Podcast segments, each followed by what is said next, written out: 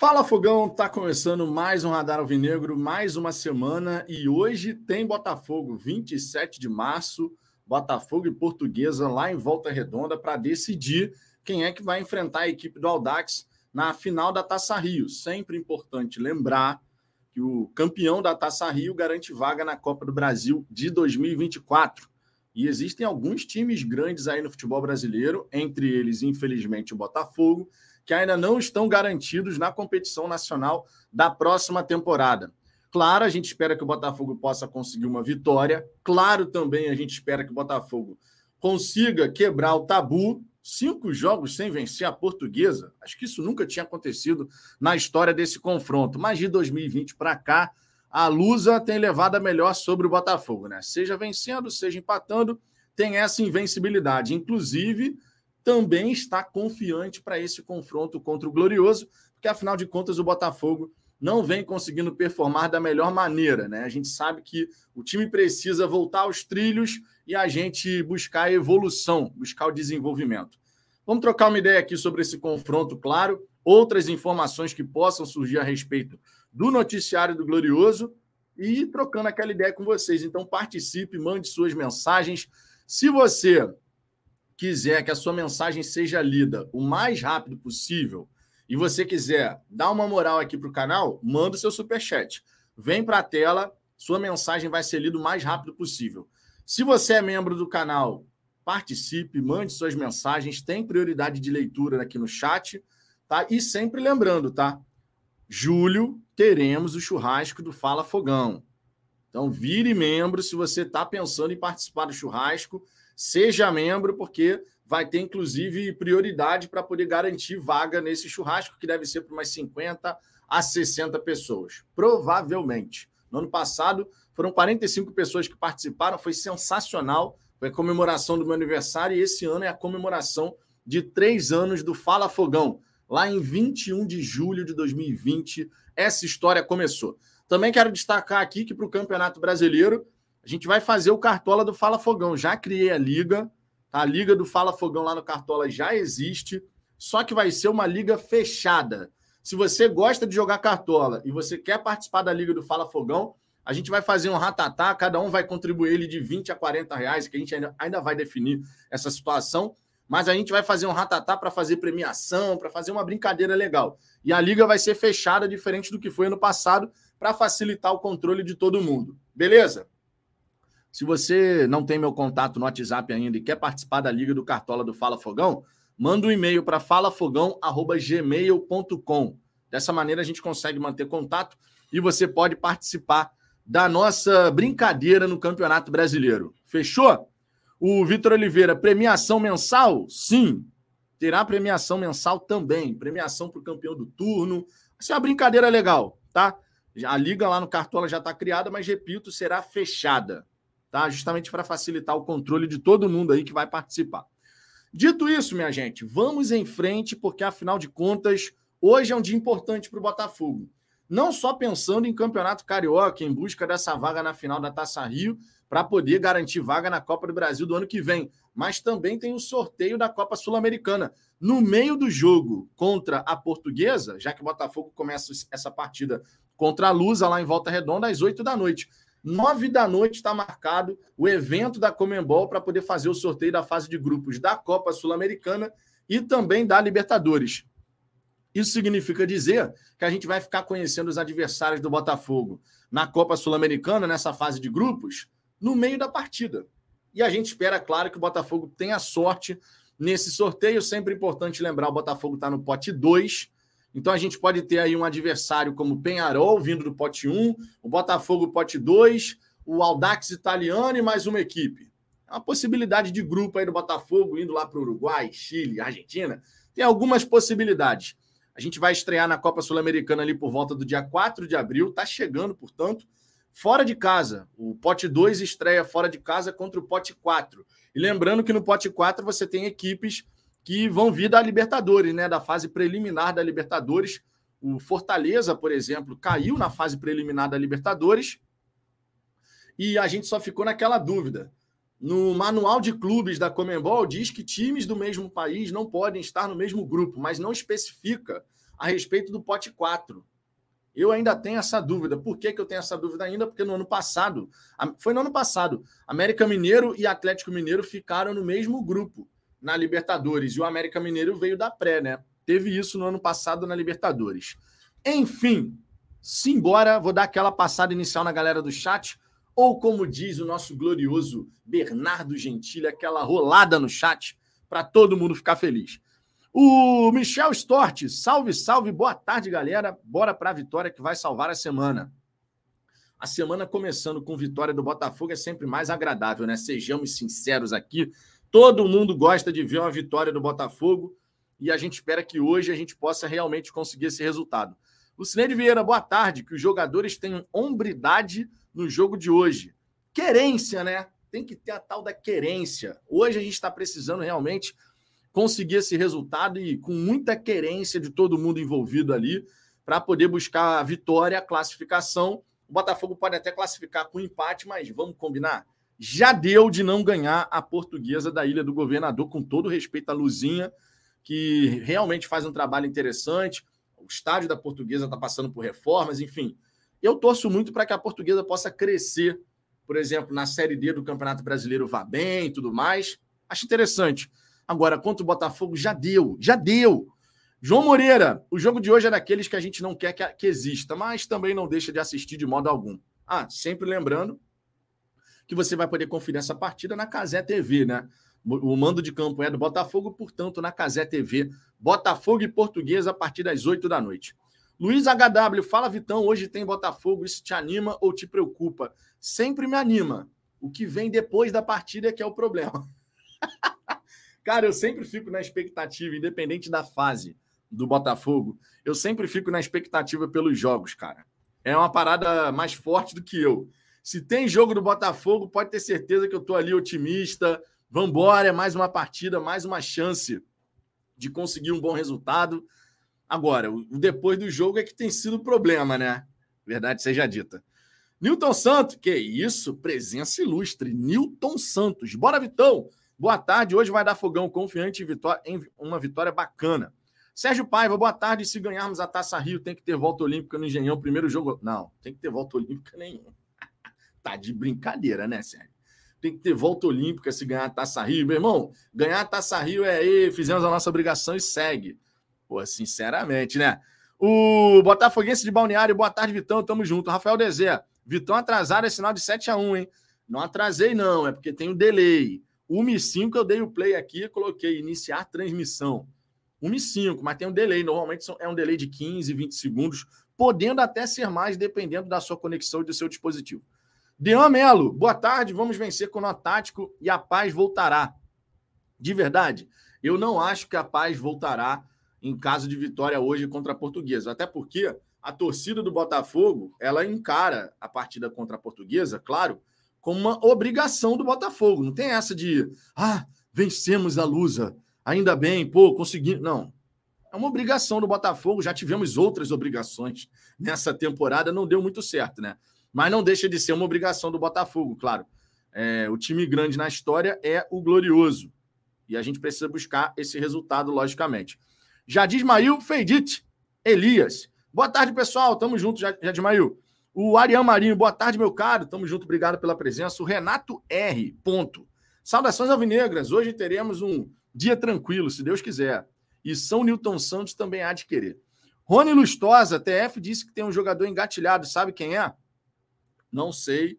O Botafogo trata qualquer conversa que esteja tendo com sigilo. Até surgiu o nome desse mosqueiro aí, que é lá do Envigado da Colômbia, mas o Botafogo saiu da jogada segundo a imprensa colombiana. Ele pode fechar com o Red Bull Bragantino. Gabriel 17, boa tarde, Vitão. Cara, o que acontece com o Sauer, Vitão? Será que é um problema pessoal entre ele e o Luiz Castro? O que acontece com o Gustavo Sauer? Essa é a pergunta que não quer calar, né? Nem no Campeonato Carioca ele teve oportunidades. Realmente chama bastante a atenção isso daí. Só o Luiz Castro para responder, cara. Só o Luiz Castro para responder. No mais, ficaremos sempre naquela pulguinha atrás da orelha. O que acontece com Gustavo Sauer? Fazia boa temporada lá em Portugal, grande destaque da equipe do Boa Vista. Teve a sua contratação como um pedido, inclusive, do próprio Castro, chegou e não aconteceu. Carlos da Costa, time brasileiro vindo eliminado da pré da pré-libertadores pode pegar sim.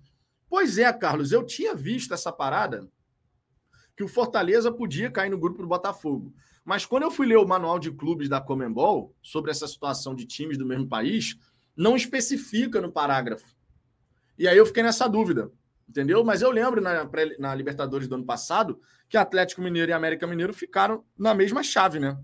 Ou seja, um time vindo do pote 4 pegou um outro brasileiro que estava no pote 1, se eu não me engano. Atlético Mineiro era cabeça de chave. O Gilmar Xavier, boa tarde, Vitão. Vamos ganhar hoje, que assim seja. Professor Daniel Coutinho, fala, Vitão. Fortaleza pode cair no grupo do Botafogo, sim. Toda a mídia tradicional está fazendo simulações com essa possibilidade. Ah, então beleza. Então beleza. Ó, já pensou um grupo. Ó, peraí, peraí, peraí. O Botafoguense, nosso glorioso Botafoguense de Balneário, se amarra quando a gente fala do time do, do Fortaleza. Eu, eu admiro o time do Fortaleza. Acho que é um time que vem fazendo um projeto bacana por lá. E já pensou a gente ter um grupo Penharol, Botafogo, é... Tigre da Argentina e Fortaleza. Fica um grupinho, um grupinho legal, hein? Enjoado. Mas é aquela história, né? Quem quer avançar não escolhe adversário. Se bem que o Botafogo não está podendo botar essa marra, não.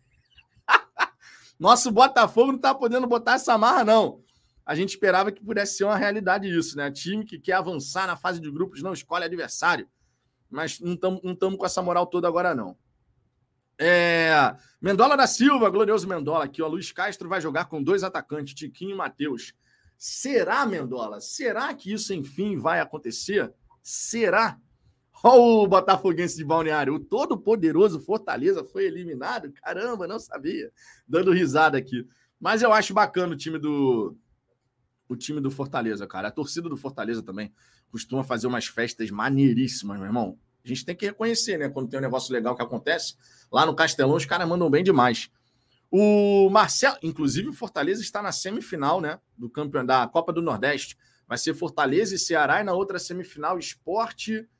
Esporte quem, rapaz, na outra semifinal? Esporte e CRB? Acho que é Esporte e CRB. Eu acho. Vocês que estão por dentro aí, Copa do Nordeste. Copa do Nordeste.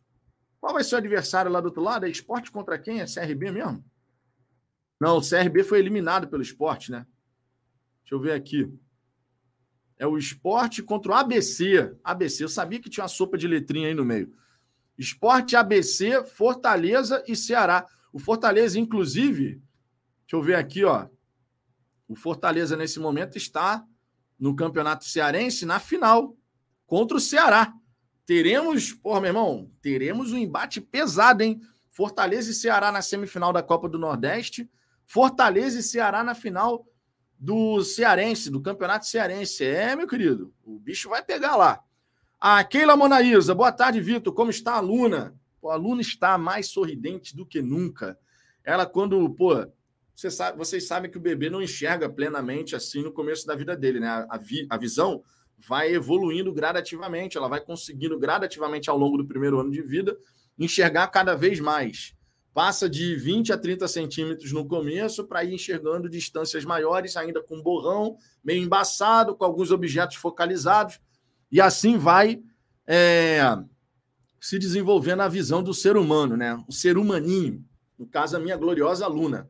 Mas está risonha aqui só, rapaz. Cada vez que focaliza a gente no campo de radar dela aqui, ó, dá aquele sorrisão banguela, que é o sorriso mais bonito da face da Terra, né? Rafael Desenha, Luiz Castro queria dar uma bombada no Sauer, mas ele não aceitou. Que isso, rapaz? Que isso, rapaz? Peraí, pô. Olha a hora do almoço aí, meu querido. Aqui a gente não tá na resenha da hora do. Não, peraí. Peraí, pô.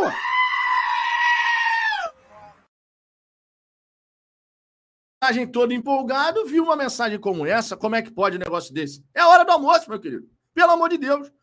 Rony Araújo, uma... vocês são malucos, cara. Rony Araújo, uma semana de treino. Tem jogador que não é relacionado. Joga nada e quer massagem. Aí, ó. Alexandre Carvalho, fala Vitão. Até porque os times da Sul-Americana são mais ou menos. Aí a gente vê o Botafogo não conseguindo, Portu... não conseguindo vencer a portuguesa, ou seja, vai ser um Deus nos acuda todo jogo. Cara, a verdade é que se o Botafogo, se o Botafogo, tá? voltar a ter o sistema defensivo que vinha apresentando, a gente já retoma um caminho muito mais tranquilo do que a gente está agora. Se o Botafogo conseguir voltar naquela pegada de não deixar o adversário jogar, pô, isso já dá uma tranquilizada no nosso coração. Porque o grande ponto positivo do time do Botafogo nesse começo de ano e no, e no segundo turno do brasileiro do ano passado era justamente a defesa. Nós, é verdade, nós tivemos alguns jogos no segundo turno do brasileiro onde tomamos mais de um gol. Por exemplo, Juventude, a gente tomou mais de um gol, foram dois gols para o Juventude. Tomamos dois gols para o Fluminense também, no Maracanã. É, tomamos três gols para o Atlético Paranaense. E o Botafogo no segundo turno tomou 19. Por isso que eu estou trazendo essas contas aqui, tá? Foram sete partidas em 19 no segundo turno que o Botafogo não foi vazado. Isso dá mais de 33% de jogos do segundo turno do brasileiro sem você sofrer um gol. E aí, quando começou essa temporada agora, o sistema defensivo começou na mesma pegada. Tomamos o gol para o Audax, mas era o time sub-23, então, no quesito gols sofridos pelo time profissional, time principal, não conta, né? Aí tomamos o gol contra o Volta Redonda e depois ficamos um tempão até o jogo contra o Vasco sem ser vazado até o jogo contra o Vasco, tirando né, o jogo do Vasco dessa questão aí, dessa, dessa estatística, o Botafogo tinha chegado a 25 partidas, não tendo sido vazado em 12. Pô, é metade praticamente, cara. Metade dos jogos, contando desde o segundo turno do ano passado. É jogo pra caramba, sem tomar um gol sequer. Só que do jogo do Vasco pra cá, tomamos dois pro Vasco, no beleza, numa circunstância especial, dois jogadores a menos. Tomamos um para o Flamengo, três gols. Não fomos vazados contra o Rezende, graças a milagre do PR. Contra a Portuguesa, tomamos mais um. Poderíamos ter tomado mais. Contra o Brasiliense, tomamos mais um. Cinco gols. E contra o Sergipe, tomamos um. Poderíamos ter tomado mais também. Então, o Botafogo ele saiu de 25 jogos, 12, 12 jogos sem ser vazado, para do recorte do Vasco em diante, ter tomado gol praticamente em todas as partidas. Foi uma mudança muito drástica, cara. Foi uma mudança muito drástica. Se o Botafogo conseguir retomar esses números defensivos, nosso coração dá uma acalmada. A gente vai continuar vendo um jogo mais pragmático de, olha, tivemos duas chances, fez o gol, sabe? E a gente ganhou várias partidas assim no Brasileiro do ano passado, né? Todo mundo lembra disso. É, várias partidas no Brasileiro do ano passado. O Botafogo não fez um grande jogo, mas numa bola duas chances durante a partida, uma, uma delas entrou, 1 a 0 Botafogo, ganhamos. Tomara que a gente consiga retomar o, a fase defensiva estruturada. E que a, a bola parada, por exemplo, continue funcionando. Esses eram os dois grandes pontos fortes do time do Botafogo: defesa e bola parada. A defesa a gente viu desestruturar. A bola parada segue ainda como uma arma importante do Botafogo. Mas a gente precisa retomar os números defensivos e evoluir no modelo de construção ofensiva. Keila Monaísa, hoje na live pela manhã do Anderson, foi questionado sobre isso, do Sauer e o Vitor Sá aparecerem no vídeo do Botafogo treinando e não serem relacionados. Vamos aproveitar a mensagem da Keila aqui e a gente traz a lista de relacionados para que a gente possa saber quem está disponível e quem não está disponível. Então, vamos lá, ó. Relacionados. Goleiros: Douglas Borges, João Fernando e Lucas Perry. Zagueiros: Adrielson, Carlos Sampaio, Segovia e Vitor Cuesta. Laterais: de Plácido, Hugo, Marçal e Rafael. Volantes: Gabriel Pires, Marlon Freitas e Tietê. Meias: Eduardo, Lucas Fernandes, Piazon e Raí. Atacantes: Carlos Alberto, Luiz Henrique, Matheus Nascimento e Tiquinho Soares. A dúvida é: não relacionou Sauer Vitor Sá vai mudar a formação ou vai mandar a campo uma equipe com pontas, Luiz Henrique tendo a chance de entrar? Ou será que nem assim o Luiz Henrique vai entrar? Porque ele pode colocar o Carlos Alberto na esquerda e o Piazão pela direita. Será que nem assim o Luiz Henrique vai ter a chance de começar uma partida? Será?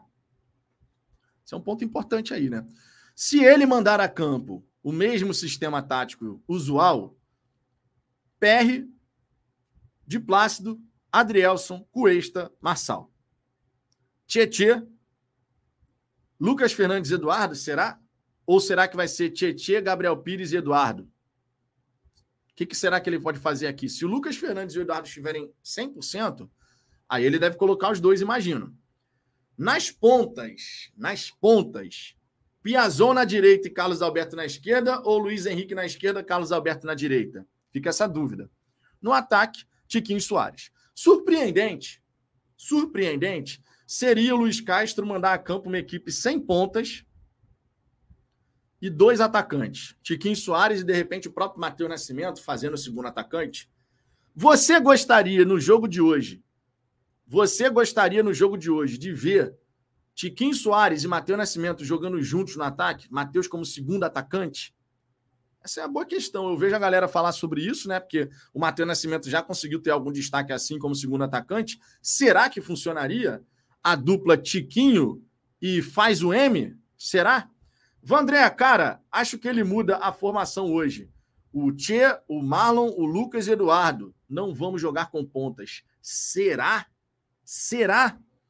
Ah, seria um teste bacana, né? Seria uma forma da gente realmente poder ver um teste de, cara, é, ele está enxergando que nas pontas não está arrumando nada.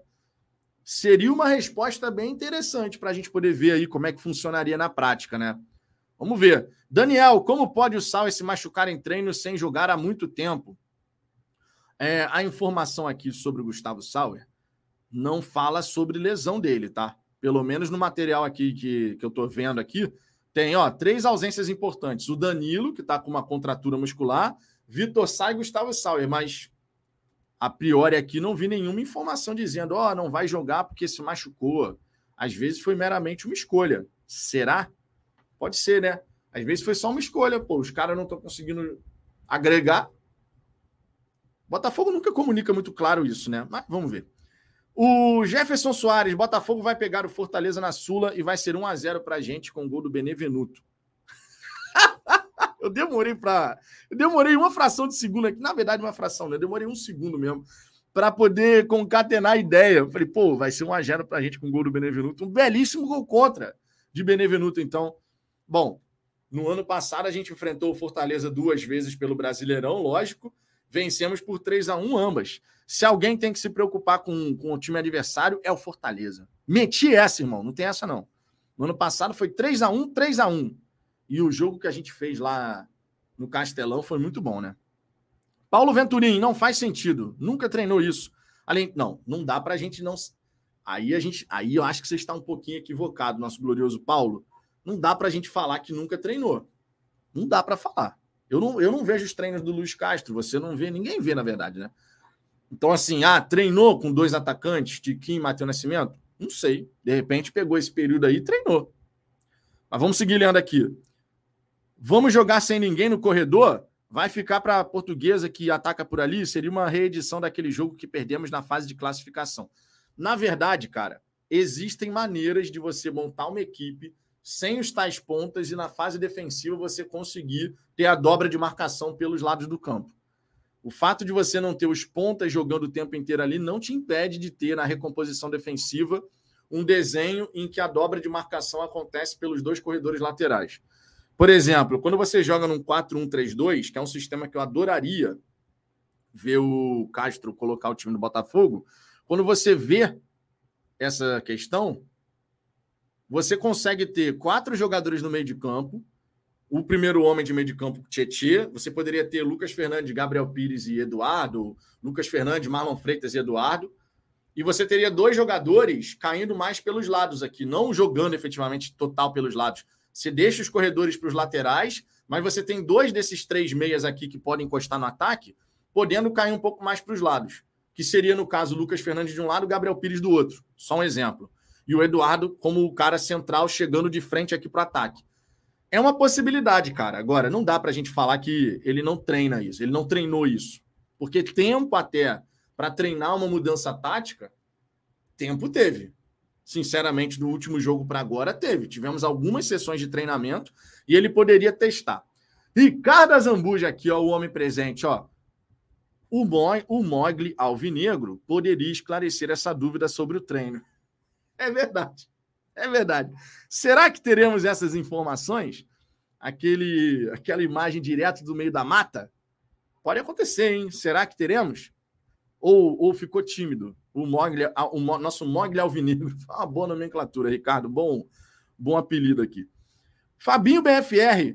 Boa tarde, Vitão. Castro deveria aproveitar que o destino está ajudando e acertar a escalação.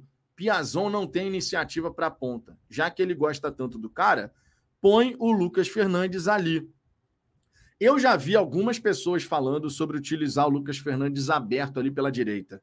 Não sei se o Lucas Fernandes conseguiria performar bem jogando dessa maneira. Eu lembro, foi contra quem? Foi contra o Cuiabá na Arena Pantanal. Me refresque a memória aí. Se eu não me engano, contra o Cuiabá na Arena Pantanal, o Lucas Fernandes fez o lado do campo. Se eu não me engano. E não deu certo. Porque o Lucas Fernandes, ele gosta, e a principal característica dele é a movimentação, cara. É aparecer para poder jogar daqui, jogar dali. Ele é um facilitador, cara. Essa bola vai nele, ele consegue fazer essa bola circular com qualidade.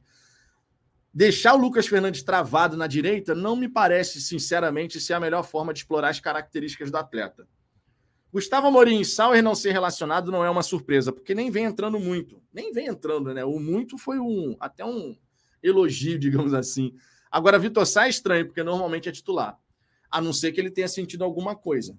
A não ser que ele tenha sentido alguma coisa, né? Para não ser relacionado. Mas o Botafogo até agora não comunicou nada. O Paulo Venturim tem, Vitão, mas nossos meios não sabem jogar abertos. Eles não têm essa característica. Não, mas é que tal. Não estou dizendo deles jogarem abertos.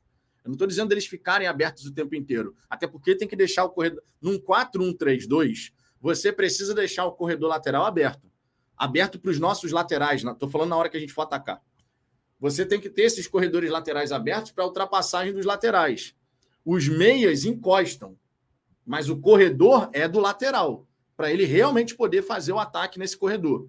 Seja de um lado, seja do outro. Ah, o Marçal subiu, o de Plácido faz o balanço defensivo. Ou então o Tietê faz o balanço defensivo e o de Plácido a gente ganha amplitude pelos dois lados o Marçal abrindo bem ali no limite do campo e o de Plácido também fazendo a mesma coisa do outro lado. São formas que você tem de tentar encaixar o jogo do Botafogo. E tem um detalhe: num 4-1-3-2, por que, que eu gosto desse sistema de jogo? Porque em qualquer desenho de ataque, você consegue formar os triângulos. Os tais triângulos né, que você tem que ter para facilitar a troca de passes. O Marçal subiu. Você vai ter ali, de repente, Matheus Nascimento, Massal e um Gabriel Pires encostando. E o próprio Eduardo aqui na entrada da grande área, com o Tiquinho já fazendo o segundo pau. São algumas alternativas. Você consegue formar os triângulos o tempo inteiro. Eu gosto dessa, dessa possibilidade, mas não sei se o Castro vai encarar dessa forma uma mudança na equipe do Botafogo. Eu só acho o seguinte: aí é uma, uma questão muito particular, cada um vai ter a sua opinião sobre isso. Eu acho um equívoco minha opinião. Nem sei qual vai ser a escalação, mas já estou largando a corneta. Não, mentira, não é corneta, não. É só uma opinião mesmo. Eu acho um equívoco você colocar Piazon e Carlos Alberto. O Luiz Henrique está merecendo ter uma oportunidade de começar uma partida. Então eu entraria, se fosse para manter pontas, eu entraria com Carlos Alberto de um lado, Luiz Henrique do outro. Duas opções de mais velocidade, duas opções de arrasto, né? Os caras que tentam ali partir para cima não tem aquela habilidade que o Jefinho tinha de driblar parado, precisa da, do drible em progressão, mas seriam duas alternativas interessantes para você poder agredir os dois laterais ali da portuguesa e dar trabalho, né, para os dois laterais da, da portuguesa. O Piazon, ele o Piazon ele tem uma característica e o próprio Matheus do Fogo Status trouxe de forma bem ilustrativa para mostrar para todo mundo. O Piazon ele tem a característica de ser um, um facilitador da troca de passes. Goste você ou não do Piazon, cara, isso é indiscutível. É só você pegar a própria análise que o Matheus do Fogo Status fez. O Piazon ele está sempre aparecendo para permitir a troca de passes, as triangulações, a ultrapassagem do terceiro homem. Isso aí, cara, tá desenhado na análise que o Matheus do Fogo Status fez. Tá desenhado. E a gente consegue perceber que, taticamente, o grande diferencial, digamos assim, do Piazon não é. Ah, ele, ele é um cara que dribla, ele é um cara que, porra, toda hora coloca um companheiro na cara do gol. O grande diferencial do Piazão não é esse. O grande diferencial do Piazão é estar bem posicionado, tendo uma leitura correta, tática do que está acontecendo, para que ele possa estar tá bem posicionado e facilitar essa troca de passes. Essa é a grande característica do Piazon. Não é um cara de grande intensidade, não é um cara de grande intensidade, mas ele tem esse lado. Contra o Fluminense, a escolha pelo Piazon teve esse, essa motivação porque ele era um cara que taticamente ia fazer esse retorno defensivo bem e fez, inclusive, né? Naquela partida contra o Fluminense. Agora, hoje, deixando claro, falar isso sobre o Piazon não significa dizer que eu acho que é um jogadoraço, nada disso, tá? O Piazon tem as suas limitações claras, todo mundo sabe. Agora, isso não significa dizer, o fato de eu estar destacando essa parte tática, que o Piazon, por exemplo, hoje, na minha opinião, tem que ser titular. Nesse jogo contra a Portuguesa, não. Nesse jogo contra a Portuguesa, se for para manter o esquema com pontas, eu iria com Carlos Alberto de um lado, Luiz Henrique do outro. Dois pontas agressivos de arrasto para poder gerar dificuldade e preocupação para a linha defensiva da Portuguesa. Pedro Glorioso, Renato Gaúcho tem jogado desse jeito no Grêmio, quatro volantes. É, o Castro não gosta de falar de volantes, né? Ele fala de meio-campistas. E se você pegar, inclusive, cara, os jogadores de meio de campo do Botafogo, eles não têm aquela característica de volantão, né? Nenhum deles, inclusive. O, nenhum, para não falar nenhum, é o Danilo Barbosa, né? O cara que tem essa característica no elenco do Botafogo é o Danilo Barbosa. Mas, infelizmente, tem essa questão das lesões. Infelizmente. Gustavo Amorim e Sauer não ser relacionado não é uma surpresa. Ele não vem jogando, né? Então, o fato dele não não vir jogando e não ser relacionado acaba não fazendo falta. E esse é um ponto que chama muita atenção, tá? E que tem que ser destacado. O Sauer, até aqui, eu, eu acompanho o relato aqui do Edgar Costa. O Sauer foi uma grande decepção, porque a gente veio alimentando sempre aquela esperança. Pô, não, o Sauer ainda vai engrenar, o Sauer não sei o quê, o Sauer isso, o Sauer aquilo. Teve a lesão no ano passado, depois teve a reincidência com a infecção na articulação, né? Ficou um tempão afastado. Só que para essa temporada, Campeonato Carioca, contra equipes de quarta divisão, sem divisão, o que, que a gente pensou? É a hora perfeita para o Sauer, bem fisicamente, entrar no time do Botafogo, mostrar que veio e realmente assumir a titularidade pelo lado direito. Mas isso, infelizmente, não aconteceu. Então, virou uma grande decepção mesmo. A verdade é essa, virou uma grande decepção. Canal do Manolo, PR de Plácido, Adrielson Cuesta, Massal, Tietê, Marlon Freitas, Lucas Fernandes, Eduardo. Carlos Eduardo, Ca... o Carlos Alberto, no caso, né? E o Tiquinho, esse é o time. Será? O Marcos Antônio, Textor largou de mão. É, a sensação que dá em relação à figura do Textor, ela não é uma sensação agradável no, no torcedor botafoguense, né? Porque ele simplesmente, cara, tava. Ele simplesmente estava assim. É, o, o Textor, cara, ele estava se fazendo presente, a gente sabia disso, só que da, da última entrevista para cá, silêncio total. Silêncio total, não fala mais nada. E a sensação para o torcedor não é legal. Definitivamente, a sensação para o torcedor não é legal. Lucineide Vieira, eu colocaria o Eduardo na esquerda para não precisar voltar tanto. Tietê, Marlon e Lucas e deixava o Luiz Henrique próximo ao Tiquinho no 4-4-2. Pô, mas aí se você jogar o Eduardo para o lado esquerdo, como se fosse um meia esquerda, tu tira a principal característica dele, que é justamente essa de encostar no ataque, de entrar na grande área. Ele vai ficar muito deslocado ali. Eu não gostaria de ver o Eduardo assim, não, nesse posicionamento, não. Nesse 4-1-3-2 que eu comentei aqui, o Eduardo, para mim, seria essa peça central aqui, entendeu? Você teria, ó, Tietê, primeiro homem de meio de campo. Aí você teria três jogadores à frente aqui. Vamos botar assim, né? Vou botar de lado aqui. Tietê, Tietê e três jogadores de meio de campo, tá? O Gabriel Pires pela esquerda, o Eduardo centralizado e o Lucas Fernandes pela direita.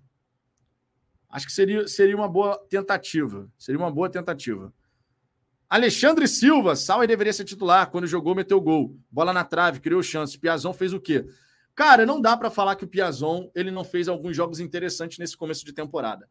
E o Sauer, embora tenha feito gol, botou bola na trave, isso não significa dizer que ele jogou bem. Aí você pode falar, pô, mas como assim, Vitor? O cara fez gol e não jogou bem? Sim, fez gol e não jogou bem. Ou o Sauer, na partida de estreia do Campeonato Carioca, fez uma partidaça. Eu vi outro jogo, sinceramente. Eu não vi o Sauer fazer um jogaço contra o Volta Redonda. Mas ele fez gol. Agora, o Piazon, taticamente falando, ele foi muito mais útil do que o Sauer conseguiu mostrar. Se tivesse jogado uma barbaridade, cara, o, o Castro tinha mantido o, o Sauer no time, pô. Não tinha nem por que tirar. Daniel Maciel, Danilo Maciel, aliás, eu acho que contra a retranca da portuguesa é mais criatividade. Talvez o Castro entre com o Piazon. É, mas aí é você falar que o Piazon é extremamente criativo, e não é o caso, né? O Piazon não é esse cara criativo. Gabriel Tavares, Vitão, por que você pula as minhas mensagens? Gabriel, sinceramente, eu nem vi mensagem acima, porque eu vou lendo as mensagens sem ficar preso ao nome da galera, tá? Deixando bem claro. Você lê a mensagem de cima e a mensagem que vem abaixo, mas não lê a minha. Não é implicância com você, Gabriel. Coraçãozinho para você. Mas li essa mensagem, tá vendo? Calhou de ler essa mensagem.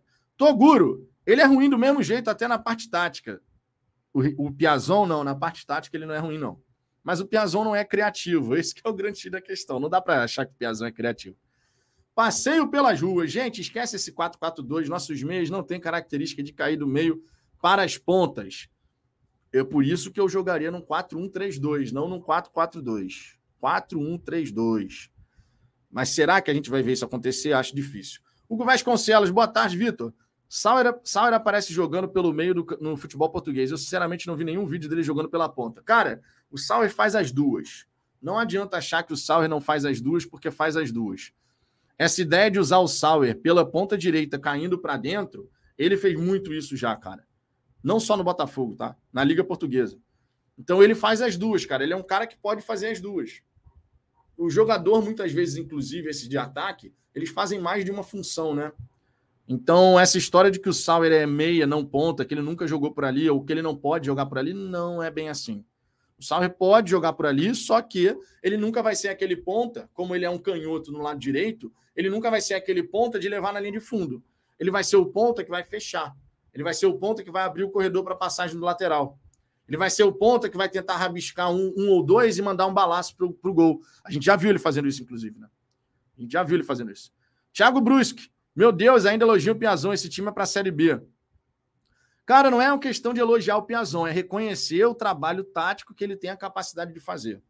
Nessa questão, ele é um cara que tem uma inteligência tática. Agora, é um cara para ser titular do Botafogo? Não é, pô. Não é, todo mundo sabe disso, né? Talvez até o próprio Castro, mas na ausência de, de outra opção que de repente ele esteja confiando, vai, não tem tu, vai tu mesmo. É tipo assim. É, deixa eu ver aqui. O Bruno Souza, Piazon ajuda na parte tática. Ajuda. Tanto é que ele foi escalado contra o Fluminense por conta disso. Leandro Andrade, Piazon, se entrar, tomara que perca. Eu não quero, não, não vou torcer jamais para o Botafogo perder e você também não vai torcer para o Botafogo perder. Fala a verdade. Ô, Leandro, tu não vai torcer para o Botafogo perder. Tu vai ficar, de repente, chateado de ver o Piazão como, começando como titular? Ok. Eu, por exemplo, não quero ver o Piazão titular hoje. Eu quero ver o Carlos Alberto e o Luiz Henrique, se for para jogar com pontas.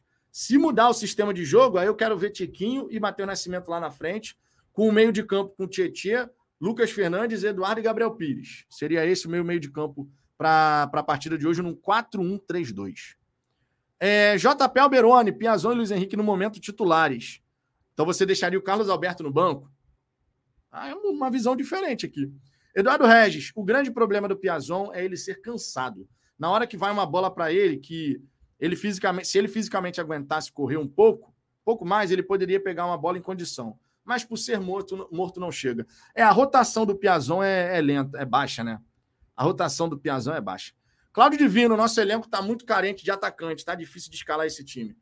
É, aí a gente entra, cara, na questão das lacunas. Ontem a gente fez uma resenha bacana aqui, né? O título da resenha foi Vai com o que tem? E, inclusive, já está disponível no Spotify, no Google Podcast e no Apple Podcast. Se você não conseguiu acompanhar a resenha aqui no YouTube, você pode acompanhar através dessas plataformas de podcast também. É... A gente vai quando a gente fala sobre isso, falta de opções, mais uma vez a gente olha para quê? Para a janela. E faltam oito dias para acabar a janela. Se quiser contar com o dia de hoje, faltam nove dias. Se quiser contar com o dia de hoje. Já entramos em contagem regressiva, pelo menos até que prove o contrário em relação à CBF, por exemplo, ampliar as janelas. Se a CBF decidir ampliar a janela, beleza. A, ainda não é o caso. Ainda não é o caso. Então a gente trabalha com a data que a gente sabe que é 4 de abril. Toguro, não podemos torcer para o Botafogo perder. Nossa Copa do Brasil ano que vem depende disso. Exatamente. Newton BF. Para um campeonato que não valia nada, vejo preju. Lesões com PK, Danilo e Sal. É suspensão de Marçal e Tiquinho e querem a cabeça do Luiz Castro, Matheus Nascimento, Piazon, Hugo, Luiz Henrique, etc. Cara, então, essa história de ah, o Carioca não vale nada. Tava todo mundo nessa vibe. Só que a gente estava pensando o quê? Vamos jogar com o time sub-23. Estava todo mundo com essa vibe aí. Vamos jogar com o time sub-23, então beleza, vamos embora. O, o time principal vai ficar fazendo pré-temporada cerca de um mês aí lá nos Estados Unidos. Foi isso que foi falado é, pelo próprio médico do Botafogo quando eu tive a oportunidade de, de conversar com ele. Só que isso não aconteceu. Aí vem a segunda rodada do Carioca, a gente já entra com o time principal. No momento que você entra com sua equipe principal, a expectativa em relação a ver um desempenho tal do Botafogo, ela muda. Uma coisa é você ficar preocupado, por exemplo, ah, era o time sub-23 jogando o carioca inteiro e o desempenho não estava legal. A gente ia falar, pô, é o time sub-23, né, cara? Vai, assim, naturalmente era um time mais fraco e tal.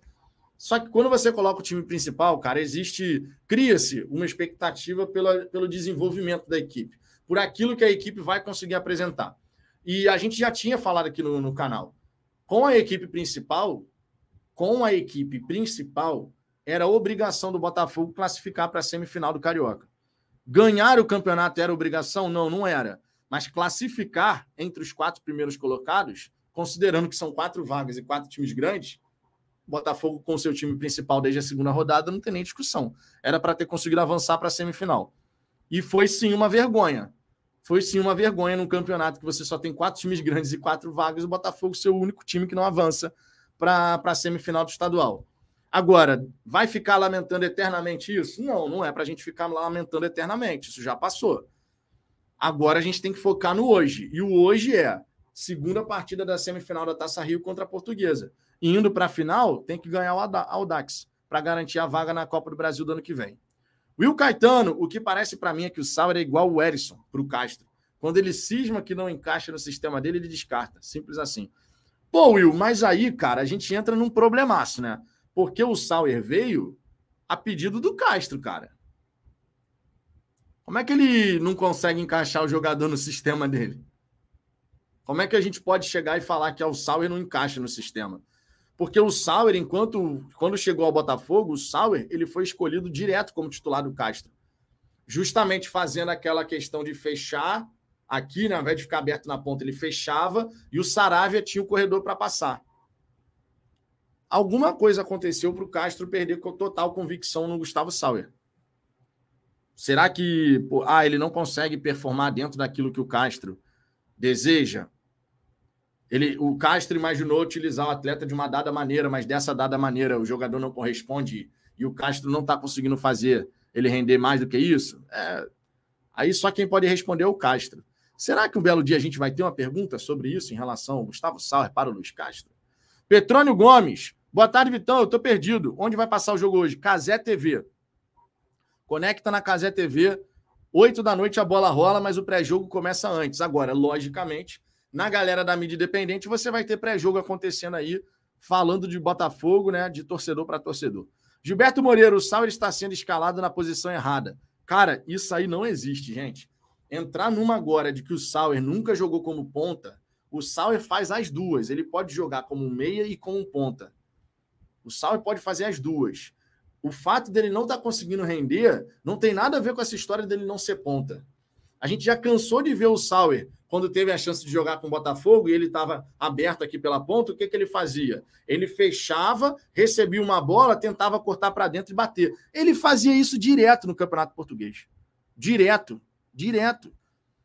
Foi o que o Ricardo disse aqui ontem. Tu pega o mapa de calor de 2020, atuou como meia. Aí tu pega o mapa de calor de 2021, mais como ponta. Ele pode fazer ambas, cara. E tem outra, tem outra. Se o jogador em momento algum se sentiu à vontade jogando como ponta, aí você tem que ter boca para falar, né? Tem que chegar para o treinador e falar, pô, professor, ô mister, não estou conseguindo jogar dessa maneira, cara. Você tem que chegar e falar. E aí você que vai lutar, vai lutar por espaço em outra posição. Agora, o Sauer, ele pode fazer ambas. Ele pode fazer as duas. Pode fazer as duas coisas. É... Jefferson Mendonça Piazon é o único que cumpre a função tática de forma irretocável, por isso é sacrificado. Eu não acho que ele seja sacrificado, até porque no Braga, o melhor momento que o Piazon teve no Braga de Portugal foi caindo aberto pela direita. Foi onde ele se encontrou lá. Por isso que o, pro, que o, o Castro usa ele dessa maneira. Agora, a parte tática do Piazon, cara, tu pode falar que tu não gosta do Piazon e tá no seu direito. Tecnicamente acha que o Piazon é fraco, isso, aquilo. Agora, o lado tático, de entendimento tático do que ele tem que fazer na função que ele foi escalado, isso ele faz. Agora, é com primor técnico? Não, não é. Até porque, se fosse com primor técnico, ele não estaria no Brasil, ele estaria arrebentando na Europa, né? Vamos ser sinceros. Se o Piazon juntasse inteligência tática um primor na execução técnica, um cara que, pô, capacidade técnica realmente diferente, ele não estaria no Brasil, ele estaria arrebentando na, na Inglaterra, é, na Inglaterra, na Espanha, na Itália, enfim, onde for que ele jogasse, na Liga Portuguesa, qualquer que seja, qualquer que fosse a liga lá na Europa, entre as principais. Sidney Santos, para mim existe um racha na relação entre Castro e Sauer. Bom, não dá para a gente cravar uma coisa dessa, porque a gente não tem esses elementos, essas informações para chegar e falar, ih, ó, rolou um que lá, hein? Entendeu? Não, não acho que, que dá para a gente ir por esse caminho. José Soares, torcedores botam sempre a culpa em algum jogador, mas quando o time está mal, todos têm culpas. Todos, com certeza. Todos têm sua parcela de responsabilidade. Seja o Castro, seja os auxiliares, seja os jogadores, todo mundo que está inserido ali nesse, nesse ambiente tem suas responsabilidades. A única, o único lado da comissão técnica, dois, na verdade, dois, dois lados da comissão técnica, que a gente não tem o que falar. Preparação física, a preparação física do Botafogo está realmente tinindo. Isso é uma coisa que a gente tem que elogiar. E a parte de preparação de goleiros, cara. O que o PR vem agarrando, certamente tem muita influência do treinamento de goleiros que ele recebe, né? Porque isso ajuda no desenvolvimento, ele está sempre bem. Agora, trabalho do Castro, do João Brandão, do Vitor Severino, dos próprios jogadores, é claro que tem pontos a melhorar. Todo mundo está ciente, né? Não é novidade para ninguém isso. Paulo Venturim, acredito que um dos motivos do Sauer e Carlos Alberto serem, terem dificuldade para se firmar e o Piazon ter prioridade é a instabilidade da lateral direita. Isso ajuda, porque o Piazon ele faz a dobra com mais facilidade. Ele faz a dobra de marcação. Alexandre Silva, por que vocês odeiam tanto o Sauer? Quando jogou, meteu gol, bola na trave e criou jogadas. Acho que é o Castro mostrando para o Textor que Piazon não dá. E tá poupando o Sauer para o brasileiro. Pô, cara, essa teoria aqui não faz o menor sentido. Tu vai deixar de colocar o, o Sauer para jogar só para provar um ponto em relação ao Piazon? Pô, isso aí seria um nível da loucura no Castro indescritível, cara. Não dá para não dá para fazer essa teoria, Alexandre, sinceramente. Sobre o, sobre o Sauer, cara, a galera se decepcionou e eu fui um que me decepcionei no fim das contas com o Sauer, porque esse Sauer aí que você falou, meteu gols, bola na trave, parece que ele jogou muita bola. E não foi o caso, cara. Eu adoraria que tivesse sido, inclusive. Adoraria que a gente pudesse chegar e falar, pô, meu irmão, ó, com a pré-temporada aí, o Sauer tá voando. Mas não é o caso? Não é o caso, pô. Não é o caso.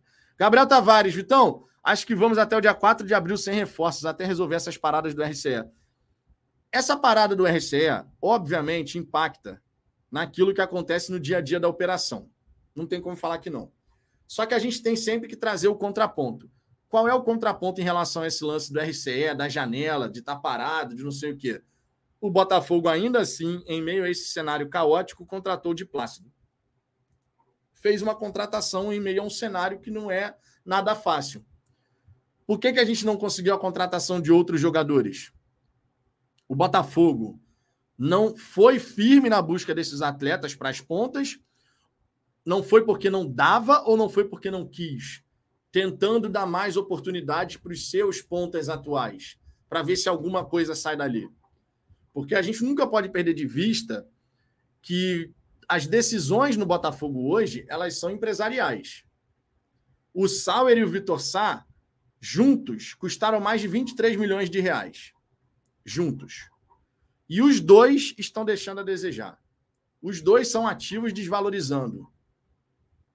O Botafogo deixou para olhar essa questão das pontas até o fim da janela, porque realmente não dava, ou porque a ideia era realmente dar a chance desses caras se provarem.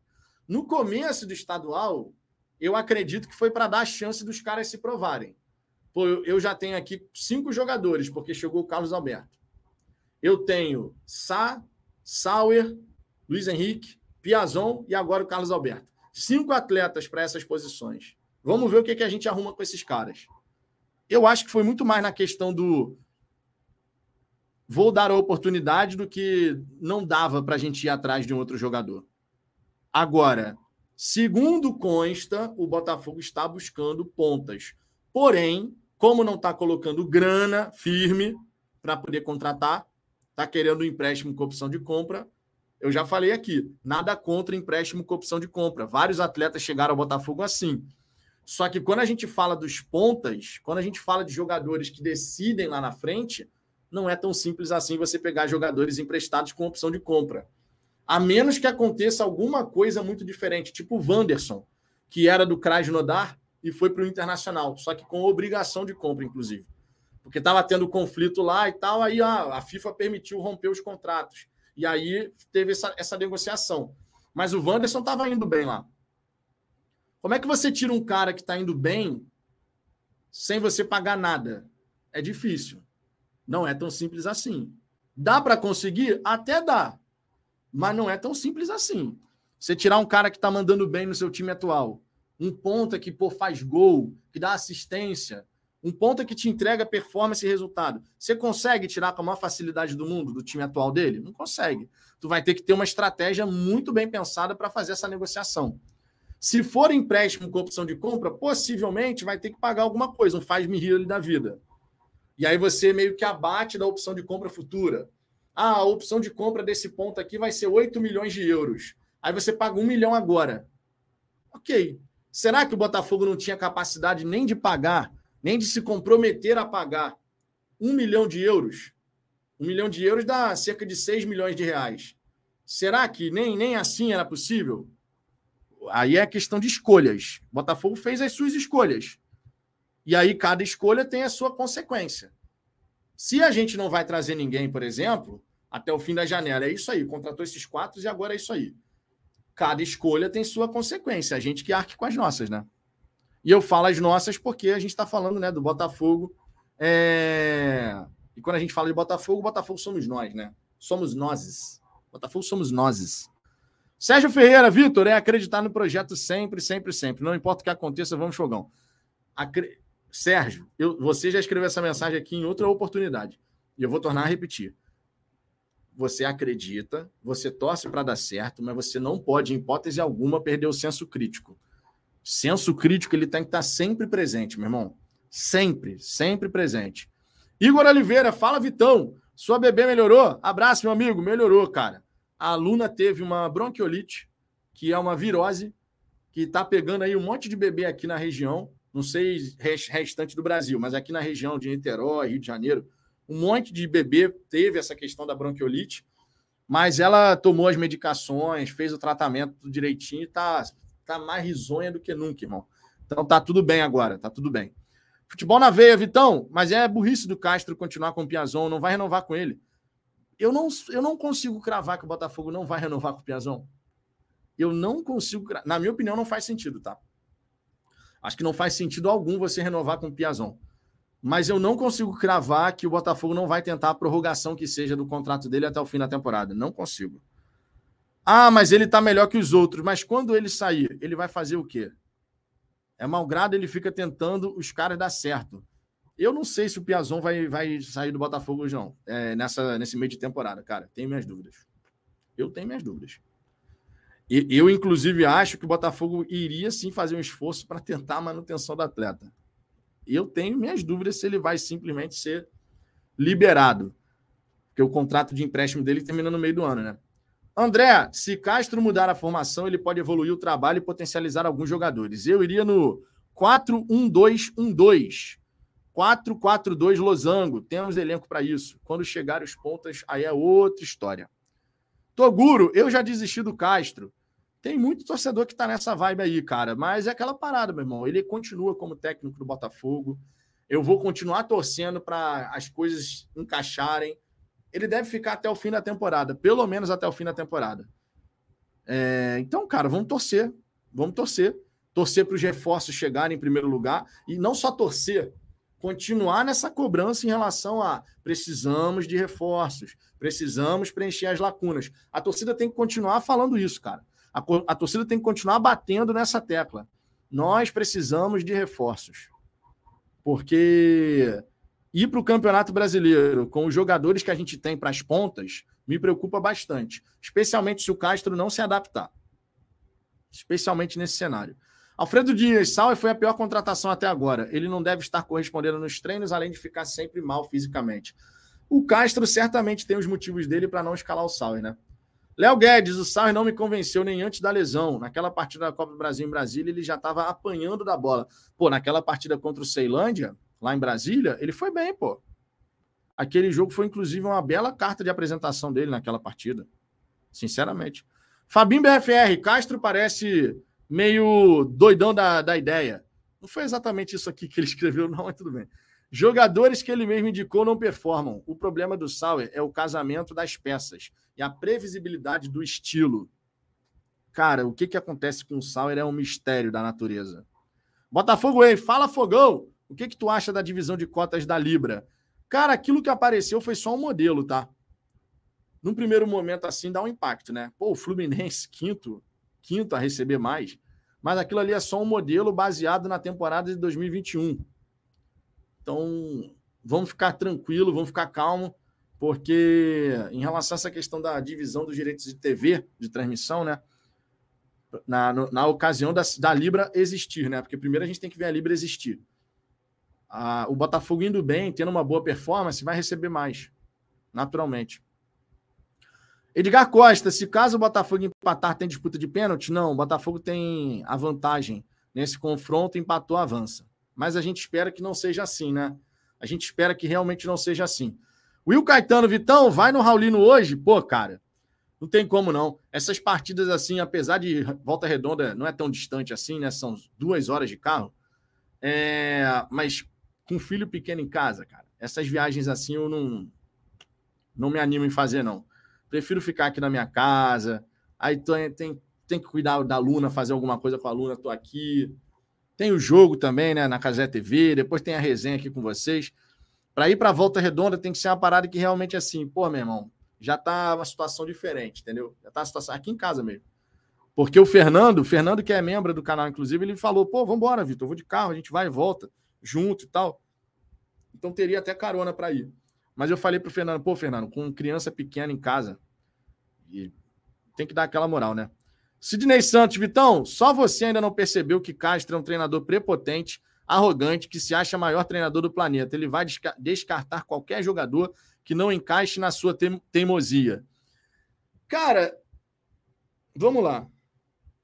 O Castro tem sido teimoso, e eu já falei isso aqui. Não acho o Castro um técnico burro, eu acho ele teimoso. Ele está sendo teimoso. E você próprio falou aqui. Teimosia. Ele tem sido teimoso porque ele está insistindo em jogar de uma dada maneira e não está buscando se adaptar ao cenário que ele tem diante dos olhos dele. De tipo assim, meu irmão, meus pontas não estão funcionando. Nenhuma alternativa que eu tentei funcionou.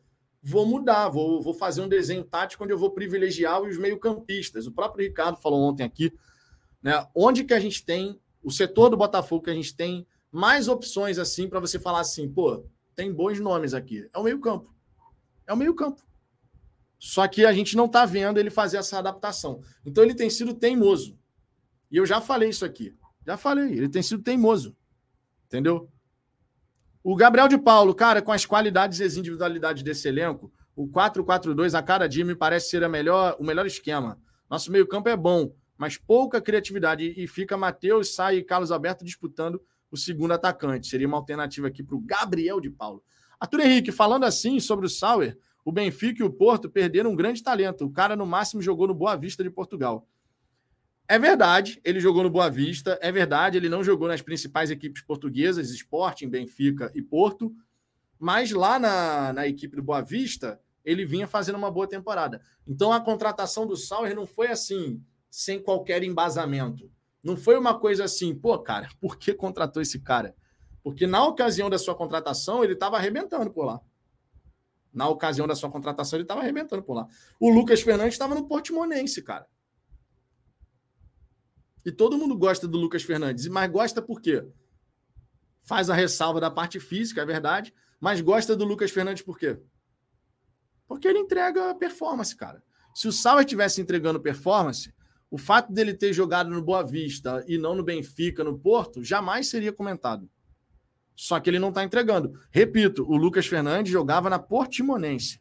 Se o Boa Vista já não tem aquela aura de outros tempos, tu imagina o Portimonense. Né? Guilherme Dias, no final das contas, o Salve parece um Eber Bessa que chuta um pouco mais forte. tá feia a coisa pro Gustavo Salve, meu irmão. Jesus. Paulo Ricardo, até o time que disputou a segundona entregou mais futebol que esse atual time. É, pegando do jogo do Flamengo para cá, esse time aí tá jogando futebol nível 2020. Pegando do jogo do Flamengo para cá.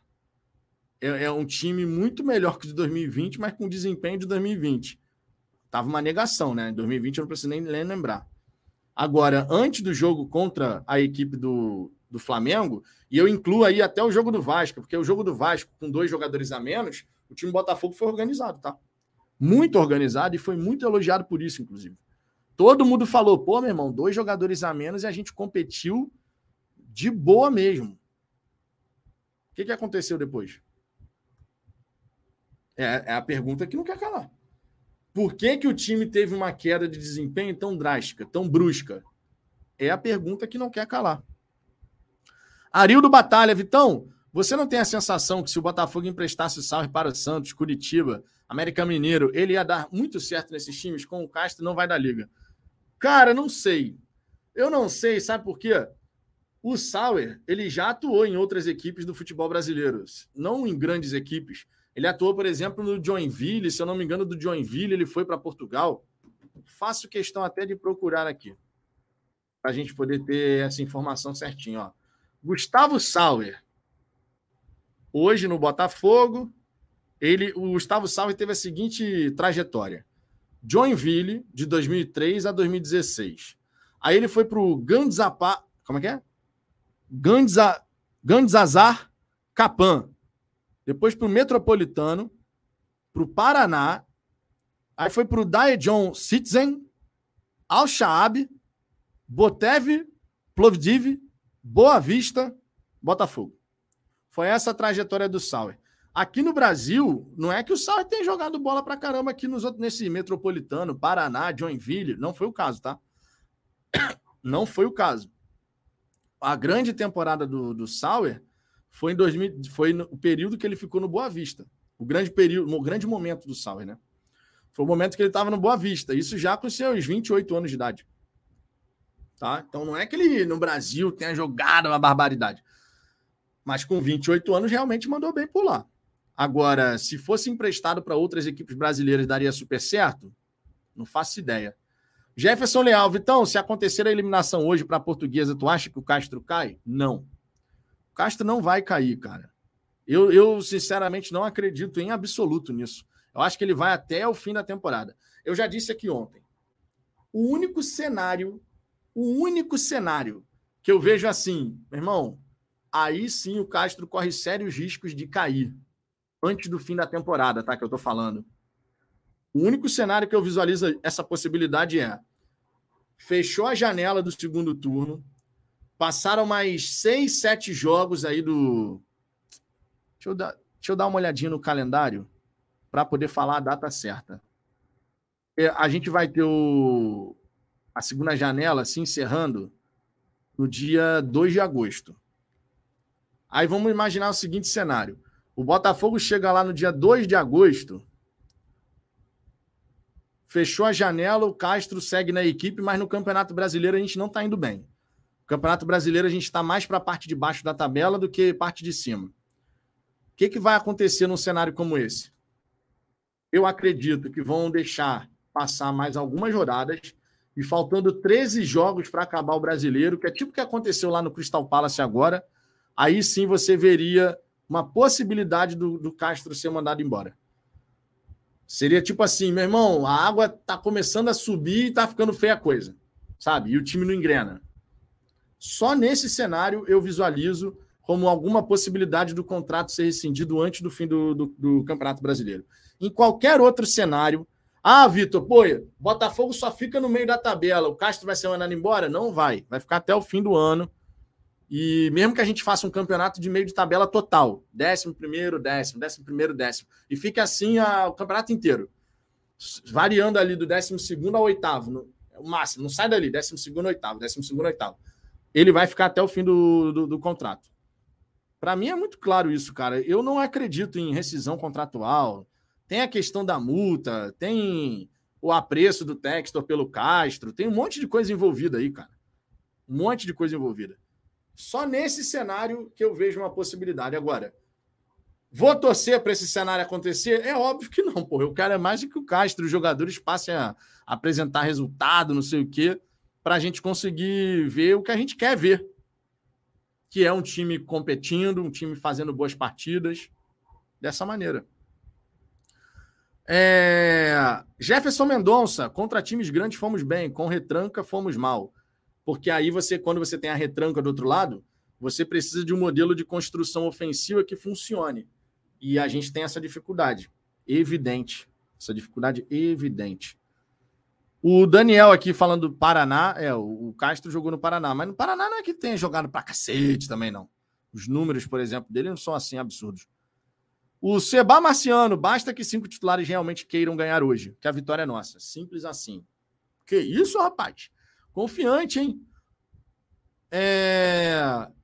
Marcos Freitas, engraçado que na última vez que ele esteve em campo pelo Botafogo, fez uma ótima jogada e deu uma pré-assistência no último gol do Tiquinho. Agora, por que, que ele não tem sequência? Só o Castro que pode responder isso, cara. Só o Castro. A gente fica aqui conjecturando, fica imaginando uma série de cenários, possibilidades, não sei o quê. Alguém tem que chegar e perguntar para o Luiz Castro. Luiz Castro, em meio às dificuldades que você tem enfrentado pelas pontas, seja pelo lado direito, seja pelo lado esquerdo, um atleta que foi contratado na última temporada, que é o Gustavo Sauer, não vem sendo tão utilizado. Você poderia explicar o que acontece que o jogador não tem a minutagem necessária frente aos seus companheiros, com exceção do Luiz Henrique, que também poucas oportunidades recebeu? E aí eu queria ver o que, que ele responderia. Seria uma boa pergunta. Pode ser formulada de uma outra maneira também. Carlos Brito, precisamos entender uma coisa de uma vez por todas. O Luiz Castro só sai se xingar a mãe do John Texton ou se pedir para sair, o que é pouco provável. O resumo da ópera é esse aí mesmo, meu irmão. O resumo da ópera é: o Castro deve ficar até o fim do contrato.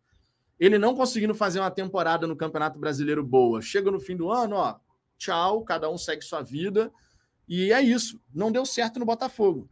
Nesse momento, nesse momento, a avaliação macro do trabalho do Castro, ela não é positiva nesse momento. A avaliação macro, quando a gente pensa assim, pô, um ano com uma série de questões que aconteceram, lesões, suspensões, remontagem de elenco, é, é verdade, tudo isso tem que ser comentado. Jamais pode ficar de fora, porque a gente não pode ser seletivo na hora de comentar alguma coisa.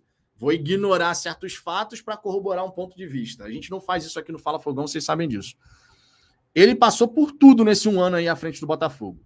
Primeiro turno do brasileiro do ano passado. Remontagem do elenco, que era majoritariamente da Série B.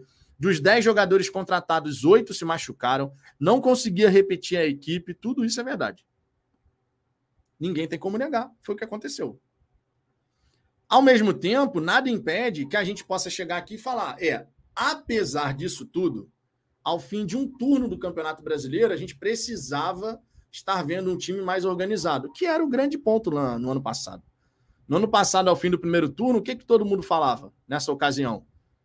Pô, meu irmão, o time tem que ser mais organizado. O time nem organizado está conseguindo ser. A gente teve alguns jogos no primeiro turno do ano passado em que pese todas essas dificuldades que, minha Nossa Senhora, foi duro de ver. O jogo contra o Cuiabá na Arena Pantanal foi o último que a gente pôde chegar e falar, tava um bando, né? Foi o último. De bando, um bando em campo, foi o último. Aquele jogo contra o Cuiabá na Arena Pantanal, minha Nossa Senhora. Aí no jogo seguinte contra o Atlético Mineiro, o time já estava bem mais tranquilo de organização. Tomamos o gol por uma falha do Douglas Borges, aquele, cruza, aquele cruzamento que virou um chute. Se não me engano, foi do Zaratio. Foi dar um cruzamento, acabou virando um chute que encobriu o Douglas Borges. Aí perdemos o jogo. Contra o Santos na Vila Belmiro, criamos uma série de situações. Não fizemos os gols e perdemos a partida. Falha individual mais uma vez, né? O Canu falhou. Aí veio o Atlético Paranaense. Criamos quatro boas circunstâncias de gol naquela partida, fizemos o jogo seguro e vencemos por 2 a 0 Aí começa o segundo turno. Derrota para o Corinthians, lá na Neoquímica Arena. Empate por 2 a 2 com a equipe do Juventude, sendo que o Botafogo podia ter feito em 5 a 2 Perdeu um monte de chance. Vocês lembram disso? Bola no travessão, bola que, bola que era só tirar do goleiro e, porra. Foi 2 a 2 aquela partida. Aí vencemos o Fortaleza, 3 a 1 Partida muito boa do Botafogo. E o Botafogo, no segundo turno, ele foi conseguindo ter desempenhos mais interessantes. Não é que todo o santo jogo o Botafogo foi uma máquina de produzir chances de gol. Não é isso. E até por conta disso tudo que eu estou falando, a palavra-chave no trabalho do Castro, nesses mais de 12 meses agora, né? Porque é um ano e dois dias. Oscilação. Oscilação. A gente oscila constantemente. A gente não conseguiu se livrar dessa questão da oscilação. O Botafogo oscila, não consegue emplacar uma regularidade, não consegue alcançar a consistência, porque é justamente a consistência que vai garantir ao Botafogo conseguir resultados e manter uma alta performance, manter um nível de desempenho que garanta muita pontuação. Infelizmente, isso a gente não viu acontecer até aqui no trabalho do Castro.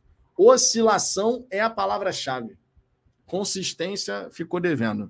De repente, se a gente tivesse sido um pouquinho mais consistente, estava, não estava passando pelo momento que a gente está atravessando agora. Nabi Oliveira. Vitão, amigão, caso o Castro caia, tirando o Dorival Júnior, quem você escolheria para ser o treinador? Esse que é o grande da questão, cara. Quem trazer caso aconteça uma demissão do Castro? Não é que o Castro seja insubstituível, não. Ninguém é. Ninguém é. Você sempre vai trazer algum outro treinador que de repente tem uma ideia de jogo parecida. O grande da questão é: você busca um treinador pragmático que vai fazer o time com que ele tem ali disponível jogar para pontuar, ou seja, a preocupação é a partida seguinte. A preocupação não é a médio e longo prazo, é meramente o próximo jogo. Ou você tira o Castro e traz um Castro 2.0. O que, que eu quero dizer com isso? Alguém com as mesmas ideias e características do treinador que hoje comanda o Glorioso? Essa é a grande dúvida. Se for meramente para você buscar os resultados, pensando no próximo jogo, no próximo jogo, o Dorival Júnior serve bem. Serve bem.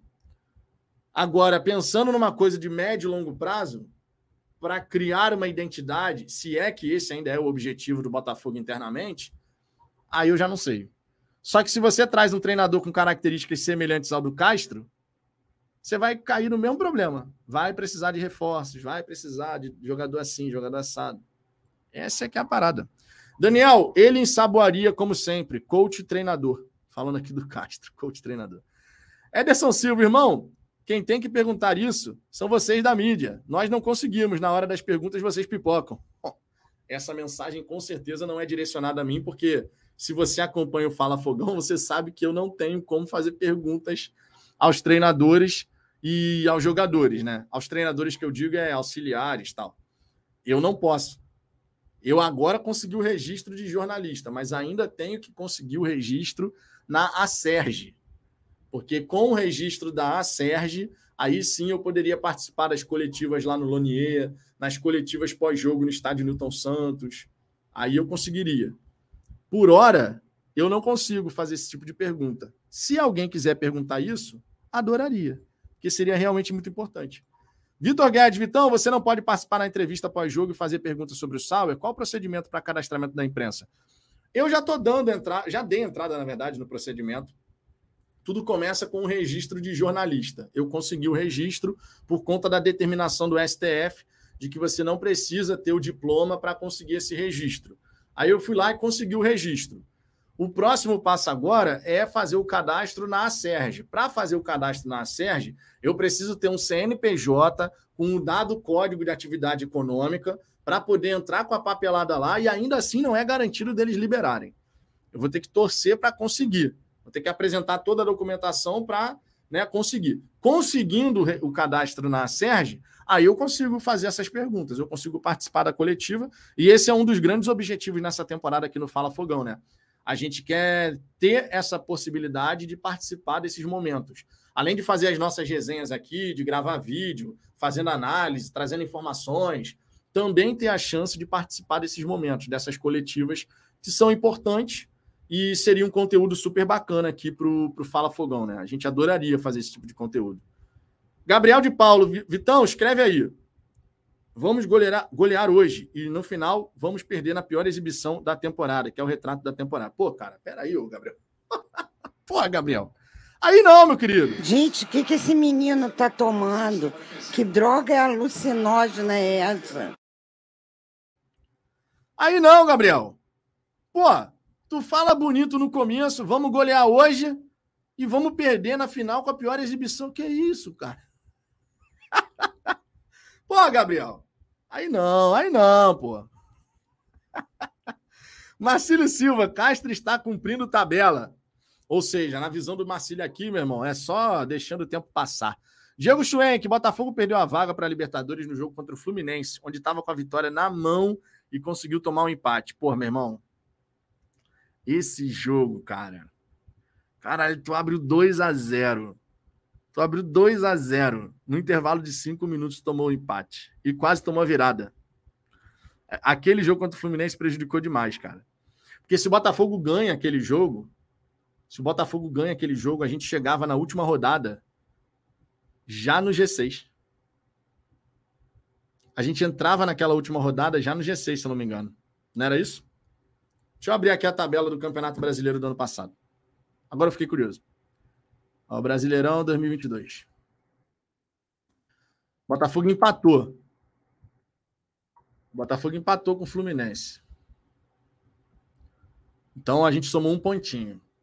Botafogo terminou o campeonato com 53 pontos. Isso significa dizer que a gente entrou na última rodada com 53. Se a gente tivesse vencido o Fluminense, estaria com 55.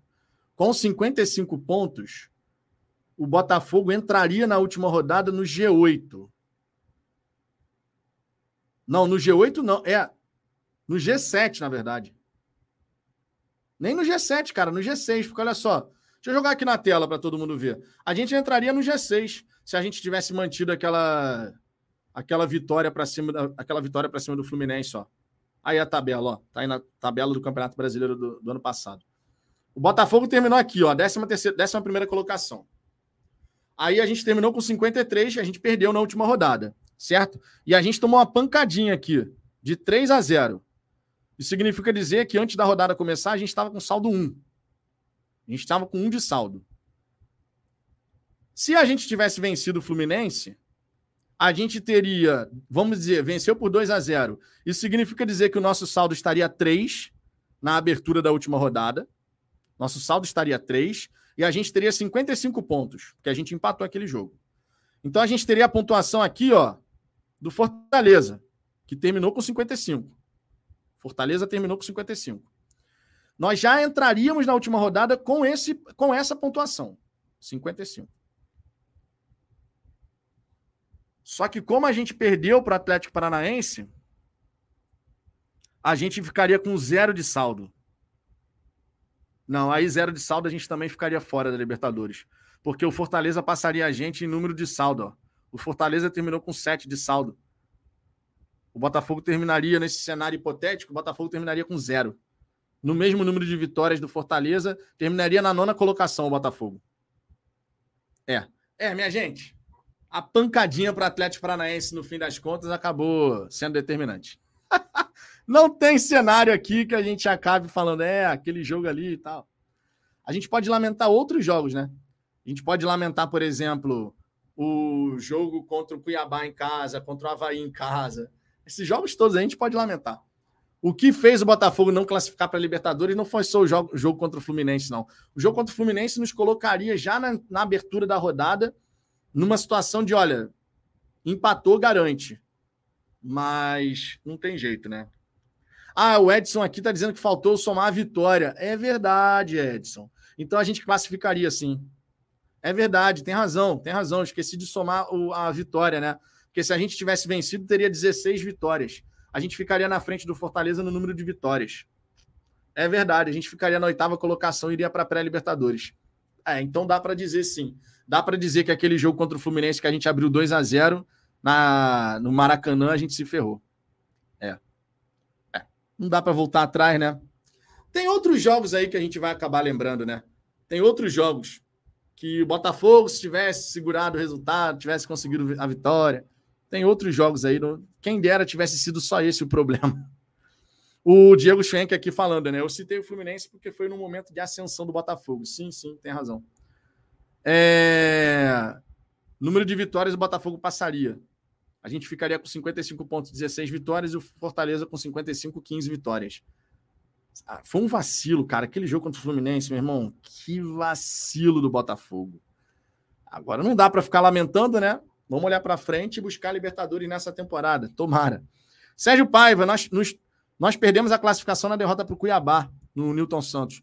É, aquela derrota para o Cuiabá, cara, não era para ter acontecido, né? Aquela derrota era para a gente ter conseguido uma vitória. Era ter, a derrota tinha que ter sido uma vitória, porque a, com aquela vitória que era pô, mega esperada por todo mundo, né? Afinal de contas, era o Cuiabá brigando contra o rebaixamento. Pô, cara, Gente, e, e, sem contar que a gente perdeu os dois jogos para o Cuiabá no brasileiro, com todo respeito ao Cuiabá, né? Com todo respeito ao Cuiabá, a gente perdeu os dois jogos para o Cuiabá no Campeonato Brasileiro. Daniel, um treinador com as mesmas características de jogo, mas sem a soberba, com a fome para se provar no futebol, faria um trabalho muito melhor. Então, cara, mas aí que tá. Você falou aqui, com fome para se provar no futebol. Isso significa dizer que seria um profissional começando a trajetória.